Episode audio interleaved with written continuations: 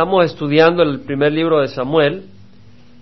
Hemos estudiado el, capítulo 15 la semana pasada. Ahora empezamos el capítulo 16, pero quisiera hacer un, un trasfondo, un repaso para poder arrancar lo que tenemos que estudiar ahora. Hemos visto de que el pueblo de Israel quería un rey y pidió un rey y Dios les dio a Saúl. No necesitaban un rey porque ya tenían un rey que era Jehová, el Dios del universo, que los había sacado de Egipto, que los había llevado a través del desierto, que les había dado victoria contra el enemigo, había abierto y limpiado la tierra del enemigo porque él era el que les daba las victorias a través de Josué y, tomaron la tierra prometida. No necesitaban un rey, ya tenían a Dios, pero ellos pues en su maldad eh, buscaron un rey y el Señor pues ah, les dio a Saúl. Ahora vimos que Saúl, eh, Dios lo usó para darle victoria sobre eh, los amonitas, sobre Naas, que había llegado a, rodear a Javes de Galad, y les dio la victoria y vencieron al enemigo. Y después el Señor, a través de Samuel, los llevó a Gilgal, y ahí pues los confrontó Samuel por su petición de rey, ellos se arrepintieron, se renovó el, reino y de ahí fueron a pelear contra los filisteos. Y cuando pelearon contra los filisteos, fue eso donde Jonatán lo usó el Señor, era un hombre valiente, Jonatán, hijo de Saúl, y fue a, Jeba, donde estaban los filisteos, un batallón de los filisteos, y los derrotó ahí, un pequeño grupo de filisteos y los filisteos se pusieron todos encrispados y se reunieron y Saúl se fue a Gilgal, como le había instruido el Señor a través de Samuel, con los soldados, etcétera, con el pueblo de Israel. Pero el ejército de, de los filisteos era enorme, treinta mil carros, seis mil hombres a caballo y un ejército más numeroso que la arena del mar. Y ante esa situación el pueblo de Israel se empezó a ir, los soldados que estaban con Samuel, perdón, con Saúl, se empezaron a rajar, se escondieron en las rocas, se escondieron en los sótanos, se escondieron en los matorrales, en los fosos, y algunos se cruzaron el río Jordán y se fueron hacia Galaad, hacia la tribu de Gad, y otros hasta se unieron al enemigo.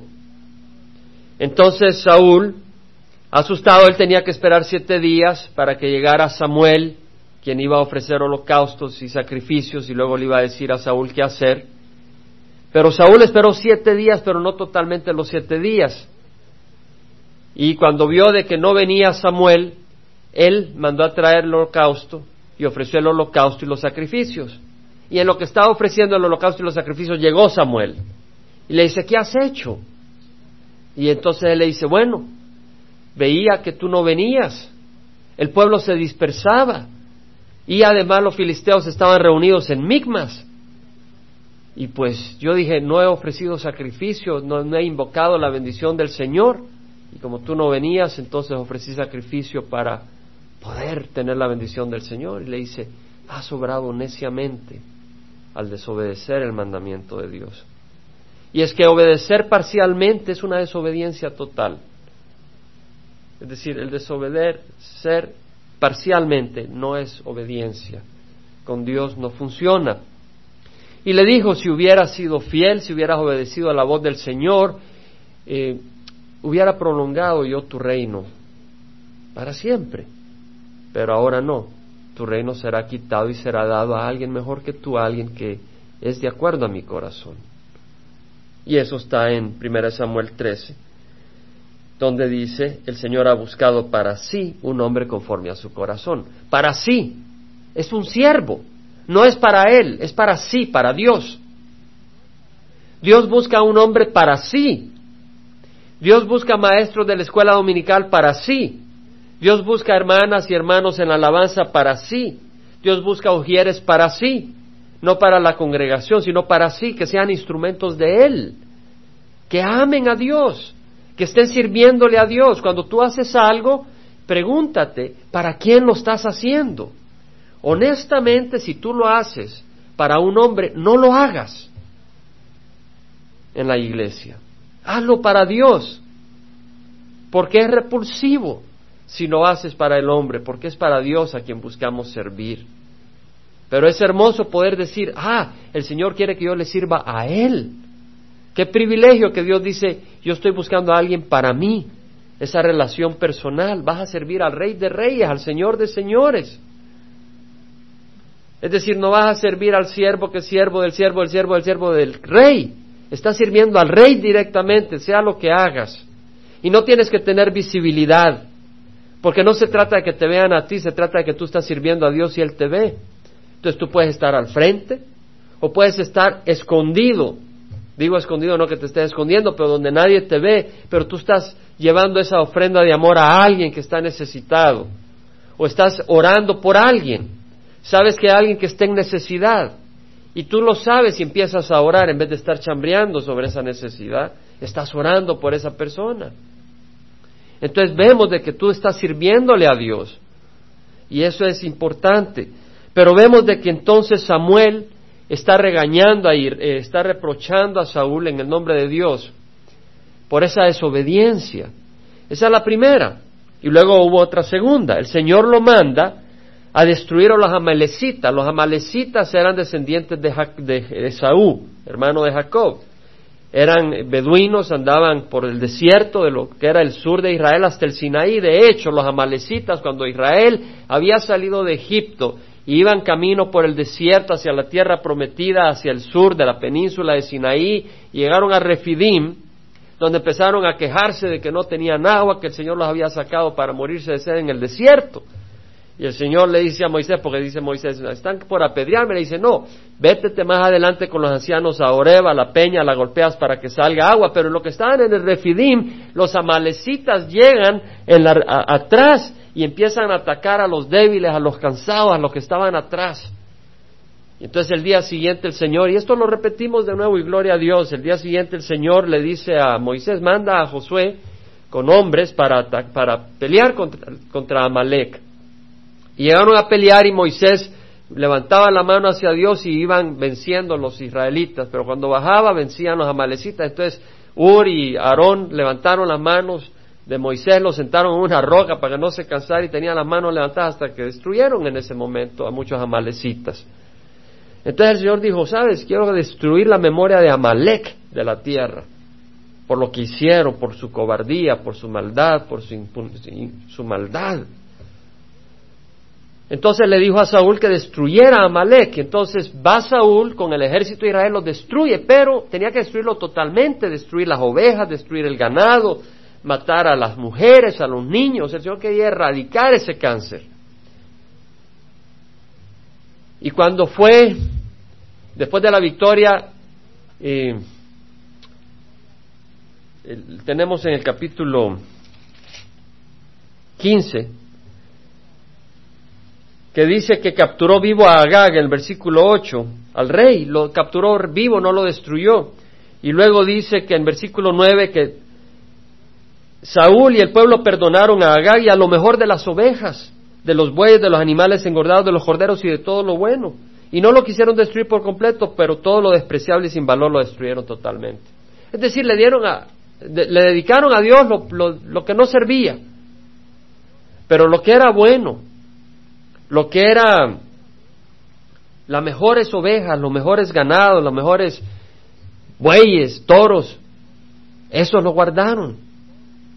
Entonces el Señor, cuando llega Samuel, le dice, ¿qué es eso que oigo? Porque él dice, cumplí el mandamiento. El Señor, ¿qué es eso que oigo? El balido de las ovejas, el mugido de los bueyes. Y dice, ay, es que el pueblo quiso dejar lo mejor para el Señor, para sacrificarlo. Y dice, un momentito, déjame decirte lo que el Señor dice. El Señor te dijo que destruyeras a estos pecadores de Amalek. Y tú le has desobedecido. Y entonces contesta Saúl, no, no he desobedecido, he obedecido, matamos a, destruimos. Pero el pueblo quiso guardar a lo mejor de los sacrificios para Dios. Es como algunos que realmente no, no guardan para Dios lo mejor, ¿verdad? Debemos de guardar para Dios lo mejor, debemos de darle a Dios lo mejor.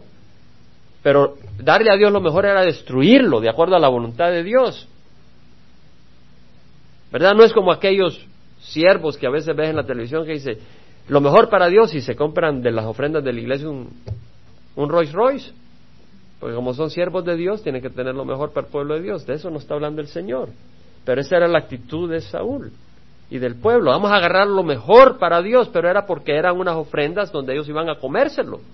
Se lo iban a ofrecer a Dios y ellos también iban a comerse su, su, su carne asada, etcétera, de las mejores ovejas y ganado. Y entonces le contestó el Señor, Samuel le dijo a Saúl, se complace el Señor tanto en holocaustos y sacrificios como en la obediencia a la voz del Señor. He aquí el obedecer es mejor que un sacrificio y el prestar atención que la grosura de los carneros, el prestar atención. Porque la rebelión es como el pecado de adivinación y la desobediencia como la iniquidad e idolatría. Por cuanto has desechado la palabra de Jehová, Él te ha desechado para que no seas rey. Ahora, ¿por qué es importante todo este trasfondo? Porque pues hemos estado cubriendo bastante, cubrimos todo el capítulo 15 la semana pasada y sí quería hacer un punto. Porque vemos en el versículo 35 el capítulo 15 de que Samuel no vio más a Saúl hasta el día de su muerte y Samuel lloraba por Saúl.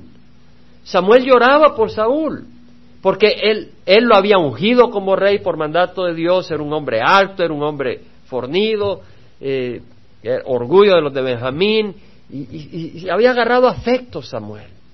Y lloraba por Saúl porque había sido descalificado.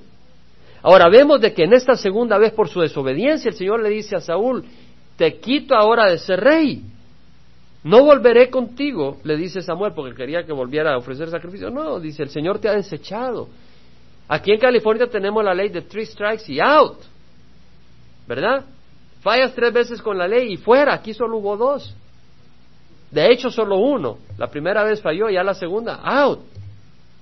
Dices, ¿qué pasó? Que Dios no es un Dios de misericordia es que hay un problema. Había un problema de actitud con Saúl. Un problema de actitud. Y el problema de Saúl es que no tenía respeto para la palabra de Dios. No tenía respeto para la voz de Dios. No tenía respeto. La palabra del Señor dice que el justo cae siete veces y siete veces lo levanta el Señor. Pero si tú no tienes respeto ni temor para la palabra del Señor, estás en un lugar muy peligroso, muy peligroso. En Isaías dice el Señor, Isaías 66, 2 como referencia, a este miraré, al que es humilde y contrito de espíritu y que tiembla ante mi palabra. Es decir, que cuando tú oyes la palabra del Señor, tú dices, esto es importante.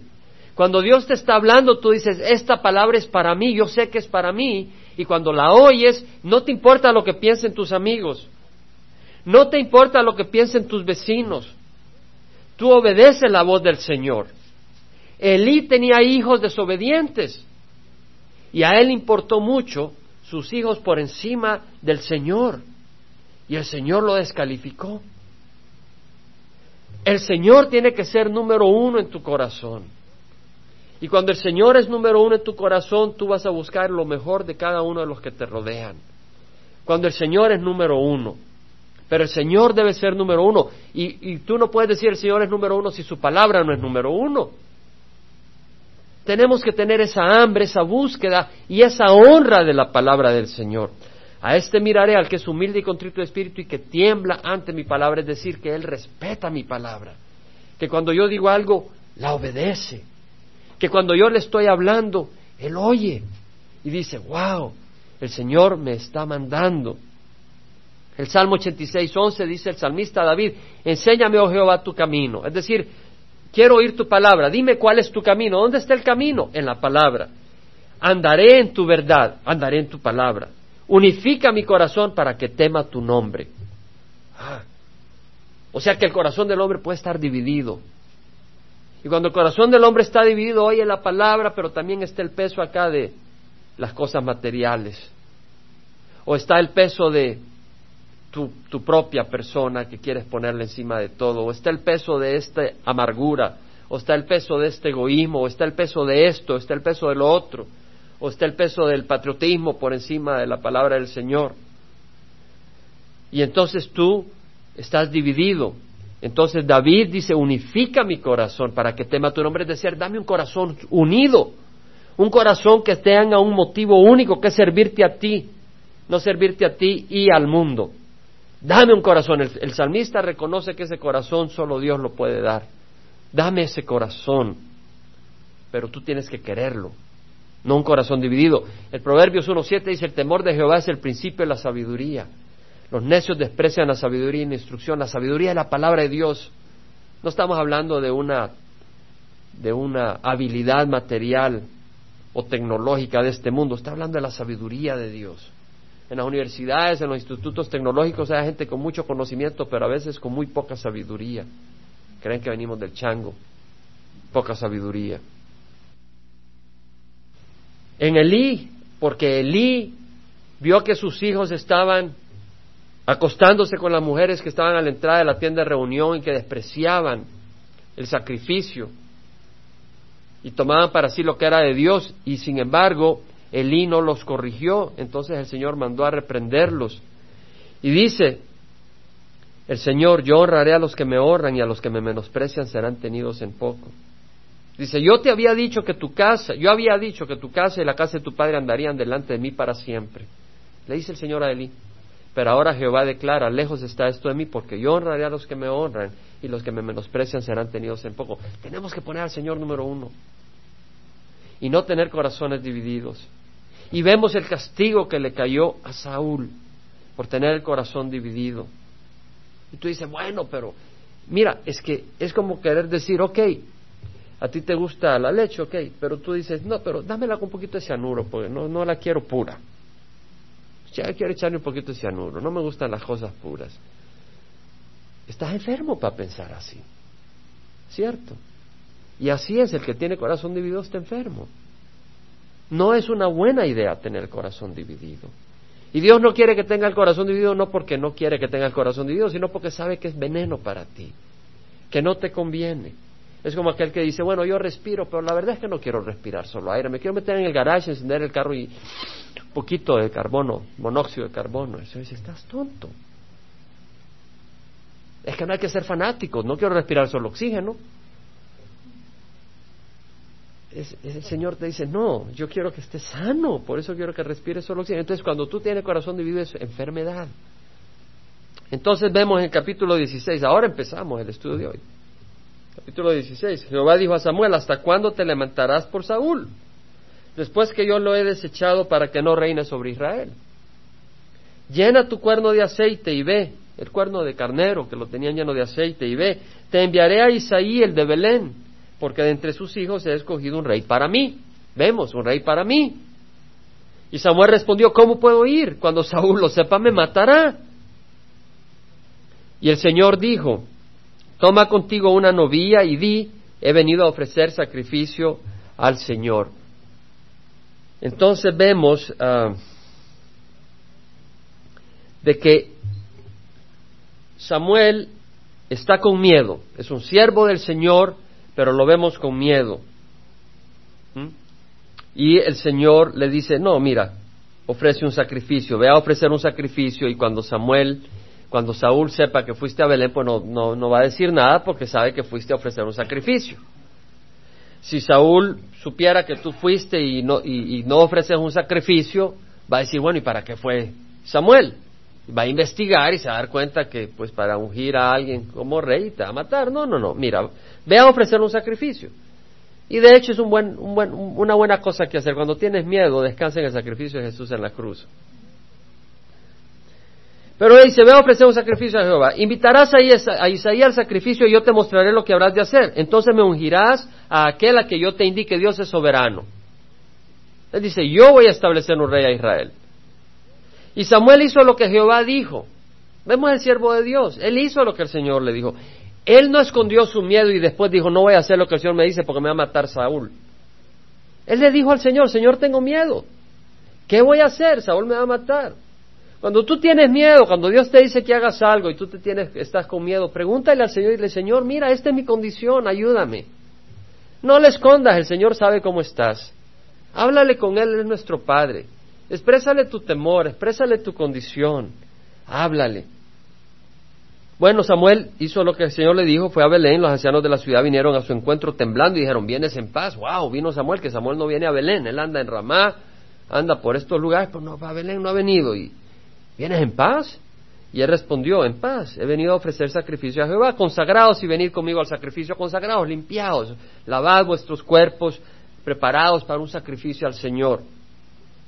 Samuel consagró también a Isaí a sus hijos y los invitó al sacrificio. Y aconteció que cuando ellos entraron vio a Eliab, el primer hijo de Isaí, y se dijo, ciertamente el ungido de Jehová está delante de él.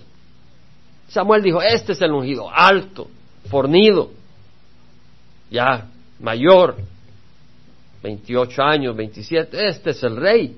Pero Jehová dijo a Samuel, no mires a su apariencia, ni a lo alto de su estatura, porque lo he desechado. Pues Dios ve no como el hombre ve, pues el hombre mira la apariencia exterior, pero el Señor mira el corazón. No es la apariencia lo que mira el Señor. El Señor no está mirando la apariencia.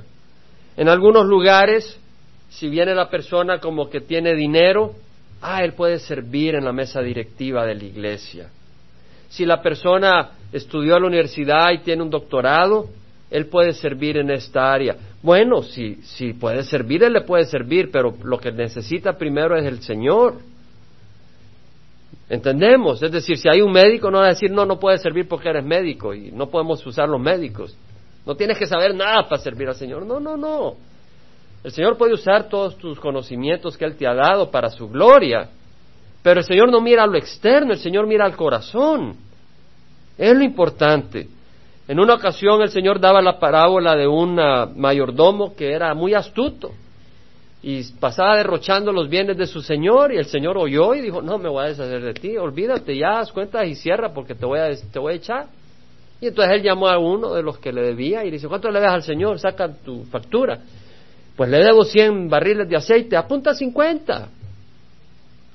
Y al otro le dice, ¿cuánto le debes a, mi señor? pues le debo 80 barriles de trigo, 100 barriles de trigo, apunta 80. En otras palabras, lo que él estaba haciendo es, de todas maneras, lo iban a despedir. Entonces fue muy astuto y dijo, a, los que están endeudados les voy, a, les voy a reducir la deuda para que ellos me reciban con gran amor cuando me despidan. Y el Señor le dice, Fabuloso este mayordomo, qué astuto es, y los hijos de la luz no son tan astutos como los hijos de la oscuridad. Deberíamos de ser así de astutos, es la, conclusión. Y luego estaba hablando del dinero, las, las, las ganancias injustas. Dice, debemos de usar, el Señor nos da esa aplicación, que ustedes, pero pues yo me pongo acá, nosotros, los que estamos oyendo la voz del Señor, debemos de usar las ganancias injustas con sabiduría para las cosas del Señor. Cuando vieron los fariseos, porque el Señor les dijo, nadie puede servir a dos señores, no puede servir a Dios y a las riquezas. Cuando lo oyeron los fariseos, dijo, wow, este, este está loco, este, no, Y el Señor le dice, lo que es de respeto y de honra para el hombre es despreciable para Dios. ¿Verdad? Para el hombre la riqueza, lo que tú tienes, lo que, la casa que tú tienes, el carro que tú manejas, pero para el Señor no es eso. Para el Señor es el corazón. No mires a su apariencia. ¿Y a quién le está diciendo esto el Señor?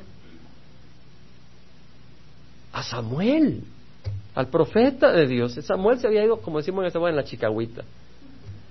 Decir, se había deslizado. Este es el siervo del Señor.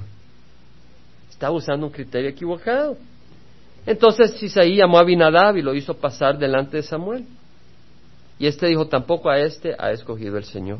Después Isaí hizo pasar a Samá. Y él dijo, tampoco a este ha escogido el Señor. Hizo pasar a siete de sus hijos delante de Samuel. Pero Samuel dijo a Isaí, a Jehová no ha escogido a estos. O sea, tenía ocho hijos Isaí. Solo tenía siete ahí. Pues eh, Isaí pensó que el más pequeño que estaba allá con las ovejas, pues que, le iba a escoger Dios. Y Samuel dice, ¿son estos tus hijos? Y él respondió, aún queda el menor que está apacentando las ovejas, porque el Señor le dijo, un hijo de Isaí voy a escogerme como rey. Dice, ¿son estos todos tus hijos? No, ah, se nos olvidaba el que está allá por allá, cuidando a las ovejas. Entonces Samuel dijo a Isaí, manda a buscarlo. Pues no nos sentaremos a la mesa hasta que él venga acá. Un profeta con autoridad. Dios lo había mandado. Y él habló con autoridad. Y envió por él y hizo entrar, era rubio, de pelo rojizo, de ojos hermosos y bien parecido. Y el Señor dijo, levántate, úngele porque este es. Entonces Samuel tomó el cuerno de aceite, el cuerno de aceite, hey, el aceite representa el Espíritu Santo y el cuerno un sacrificio. Nuestro Señor Jesucristo tuvo que morir en la cruz para que nosotros pudiéramos recibir el Espíritu Santo, el agua, el agua viva. Y lo ungió en medio de sus hermanos y el Espíritu del Señor vino poderosamente sobre David desde aquel día en adelante. Ahora, si tú agarras aceite y se lo echas a alguien, no por eso va a tener el Espíritu Santo. ¿Cierto? Porque allá vienen los anuncios. Puedes comprar este aceite del huerto de Getsemaní, de Jerusalén, y te cuesta 10 dólares el botecito y, para sanar. No es el aceite, es la obediencia, es el Señor. Y se llenó del Espíritu David. Imagínate David, lleno del Espíritu Santo. Pero antes de, pasar a, a, lo que ocurre después, quiero reflexionar en el capítulo 16, versículo 1, que dice, ¿hasta cuándo te lamentarás por Saúl? Después que yo lo he desechado para que no reine sobre Israel. Y yo te pregunto a ti, ¿hasta cuánto te vas a lamentar?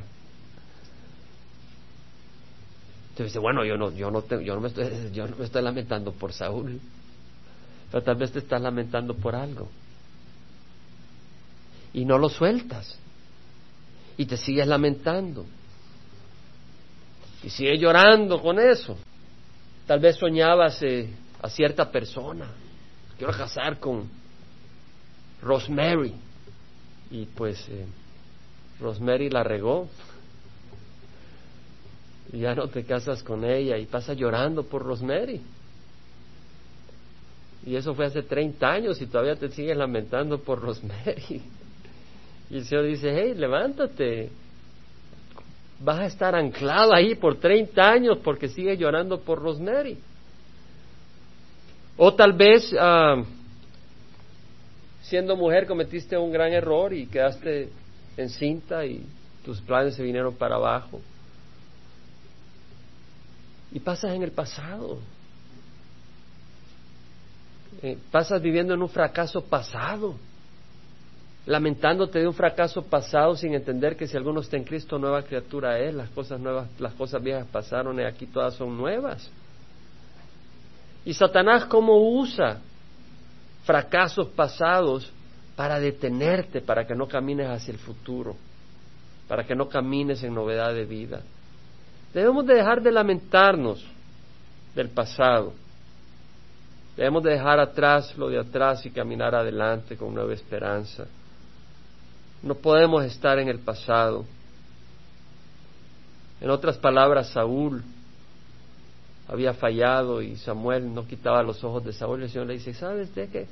Deja de mirar a Saúl, pon los ojos en un nuevo hombre, en David. ¿Y sabes lo que quiere decir David? David en, en hebreo es David y viene de la palabra ebullir, hervir, es una palabra muy simbólica de amor. ¿Y quiere decir amor? Es decir, uno que ama. Y realmente David amaba apasionadamente a Dios. Lee los salmos. Amaba apasionadamente al pueblo de Israel, peleó por Israel. Amaba la causa de Dios, la justicia de Dios. Dios es soberano, Dios es en control. Entonces en el capítulo 16, porque lo queremos terminar ahora, vemos en el versículo 14 que el espíritu de Jehová se apartó de Saúl y un espíritu malo de parte de Jehová le atormentaba. ¡Wow! Se apartó el espíritu de Dios. Yo estaba meditando esto en la mañana y dije, wow, desde que vine a Cristo siempre he tenido el espíritu del Señor, la comunión con el espíritu de Dios. Y dije, qué horrible sería. No, no, no quiere decir que nunca he fallado, pero digo, pues, pero está, he estado en comunión, estoy en comunión con el Señor. Digo, qué horrible sería no poder hablar con Dios. Ah, porque tú puedes hablar a las paredes, puedes hablar a las imágenes, pero no quiere decir que tienes comunión con Dios. Comunión con Dios es cuando platicas con Él y oyes su voz y le hablas y estás en comunión, estás platicando. Qué horrible será no tener comunión. Dice que el espíritu se apartó de Saúl y un espíritu malo de parte de Jehová le atormentaba. Entonces los siervos de Saúl le dijeron, he aquí ahora un espíritu malo de parte de Dios te está atormentando. Ordene ahora nuestro Señor a tus siervos que están adelante de ti que busquen un hombre que sepa tocar el arpa. Y cuando el espíritu malo de parte de Dios esté sobre ti, él tocará el arpa con su mano y te pondrás bien. Entonces Saúl dijo a su siervo, buscadme ahora un hombre que toque bien y traédmelo. Y respondió uno de los mancebos y dijo, he aquí, he visto a un hijo de Isaí, el de Belén, que sabe tocar, es poderoso y valiente. Era valiente, él mataba al oso, mataba al tigre por defender sus ovejas. Un hombre de guerra, todavía no había entrado en guerra, pero tenía madera para guerra porque era un hombre valiente. Prudente en su hablar, difícil hallar hombres valientes, prudentes. Difícil hallar hombres prudentes, difícil hallar mujeres prudentes.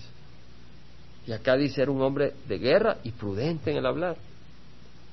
Hombre bien parecido y el Señor está con él. Aquí vemos que puedes estar parecido, puedes tener apariencia, puedes tener músculos. Y Dios te escoge.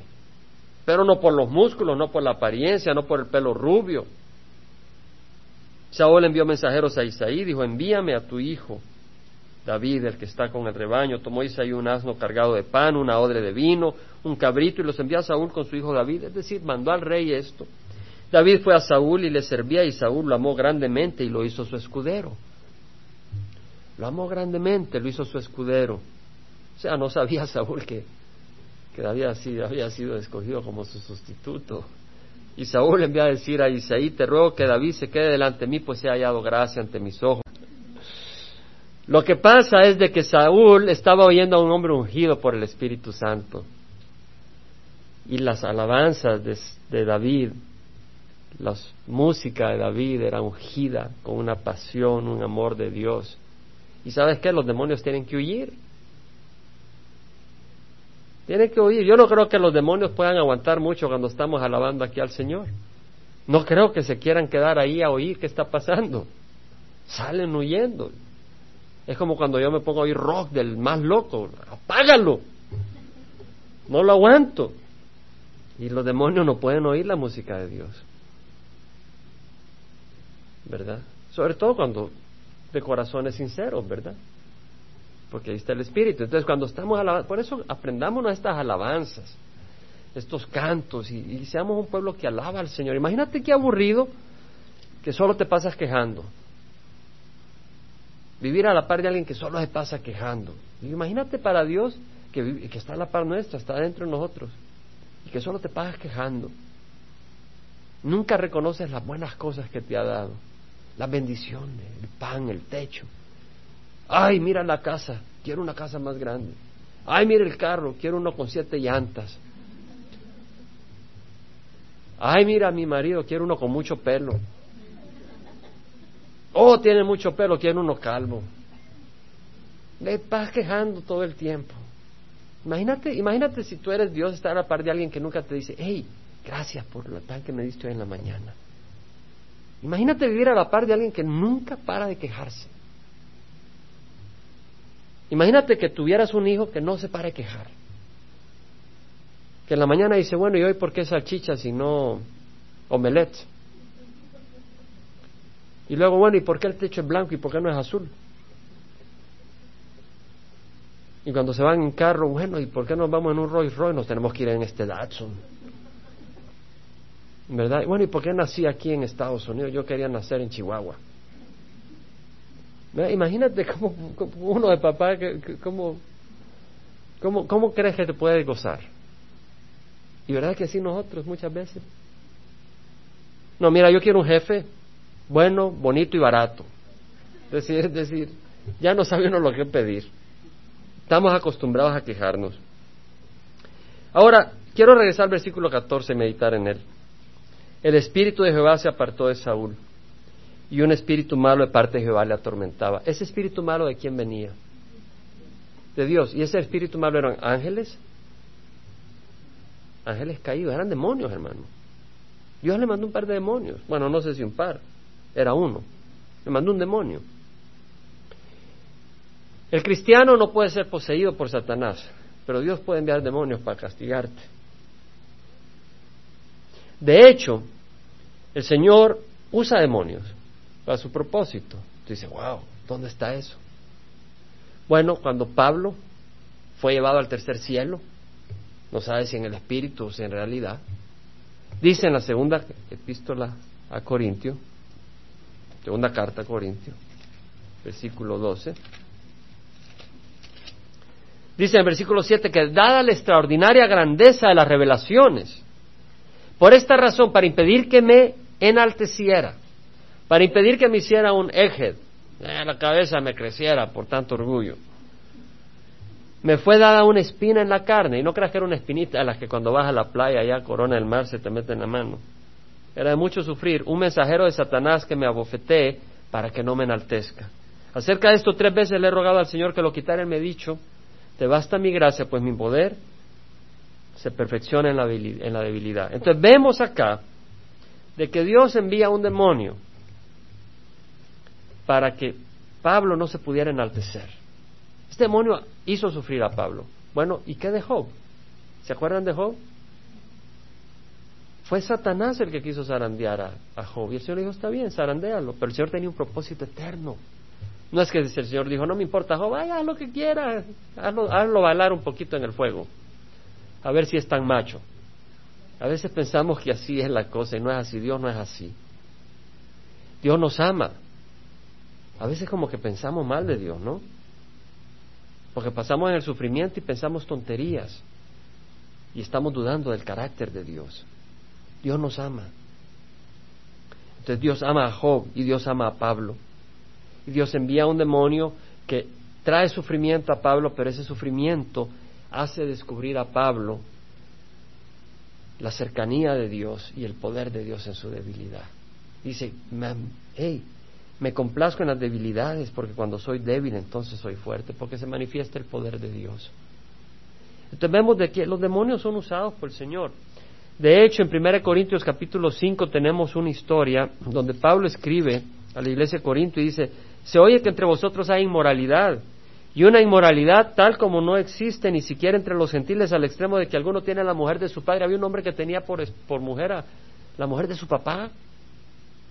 No era su madre, sino que era pues probablemente su madrastra, se había muerto su madre y esta era otra mujer, o no sé.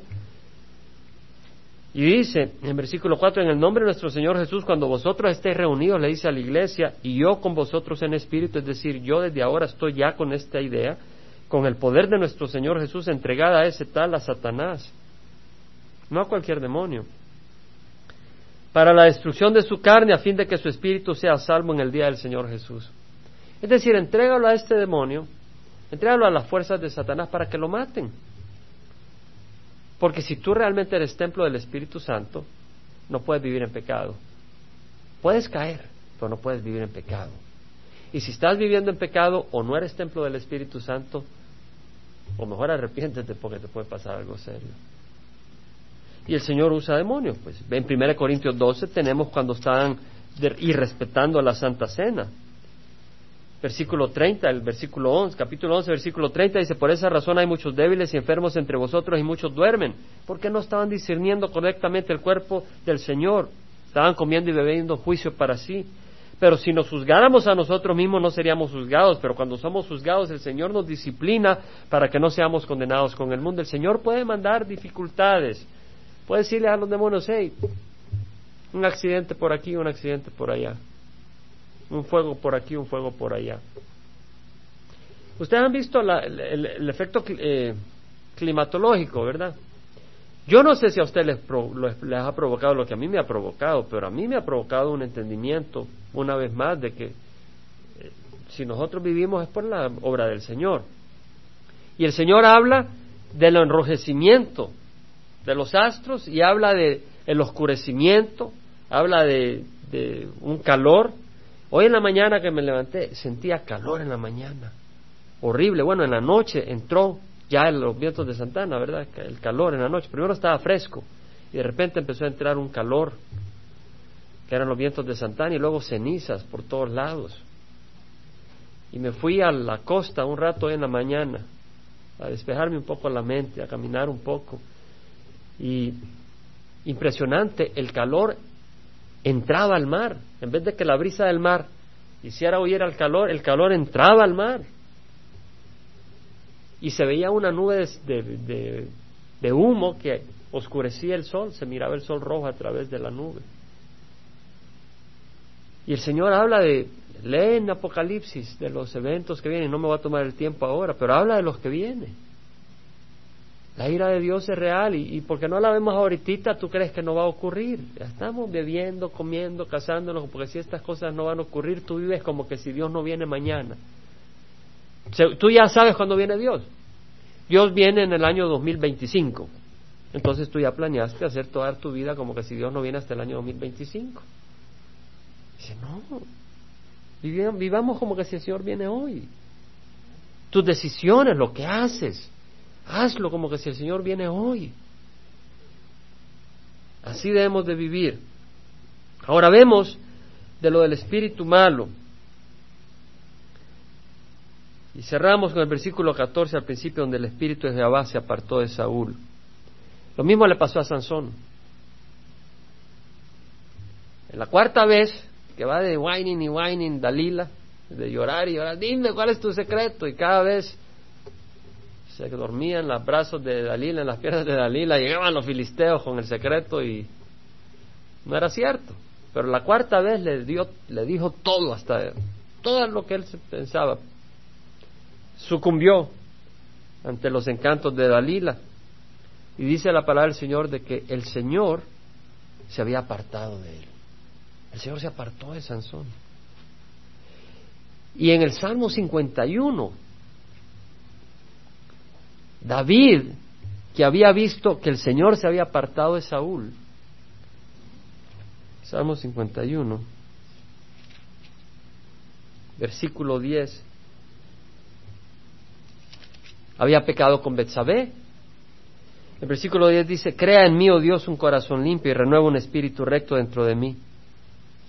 No me eches de tu presencia y no quites de mí tu Santo Espíritu. David se acordaba lo que le había pasado a Saúl. Dice, Señor, no quites de mí tu Santo Espíritu. David había dividido su corazón. Era rey de Israel y pecó con Betsabé, mandó asesinar a su esposo, encubrió el pecado. Eso no es un accidente. Obviamente él lo tenía todo en sus manos. Sabía que estaba desobedeciendo a Dios, él no era tonto, estaba en desobediencia a Dios. Y le costó cara esa desobediencia, pero él se arrepintió. Muy distinto a Saúl, que no se arrepintió realmente. Pero David se arrepintió, el Señor le perdonó, pero él dice, crea en mí un corazón limpio. No tengo un corazón limpio. ¿Sabes quién te da un corazón limpio? Es el Señor. ¿Cómo en la tradición queremos venir y tener un corazón limpio ante Dios con nuestro esfuerzo? Qué diferente el Evangelio. Ven y crea en mí un corazón limpio. Y Él lo hace a través de las circunstancias. Mi corazón es limpio ahora por la sangre de Jesús, por ninguna otra razón. Pero te puedo decir que el Señor ha ido cambiando mi corazón. Ha ido transformando mi vida. Y cuando tú vienes al Señor, el Señor va transformando tu vida. Mí un corazón limpio y renueva un espíritu recto entre mí. No me eches de tu presencia, no quites de mí tu Santo Espíritu. Efesios, capítulo 4, versículo 29. Dice, no salga de vuestra boca ninguna palabra mala, sino solo la que sea buena para edificación, según la necesidad del momento, para que imparta gracia a los que escuchan. Y mira lo que dice después. Y no entristezcáis al Espíritu Santo,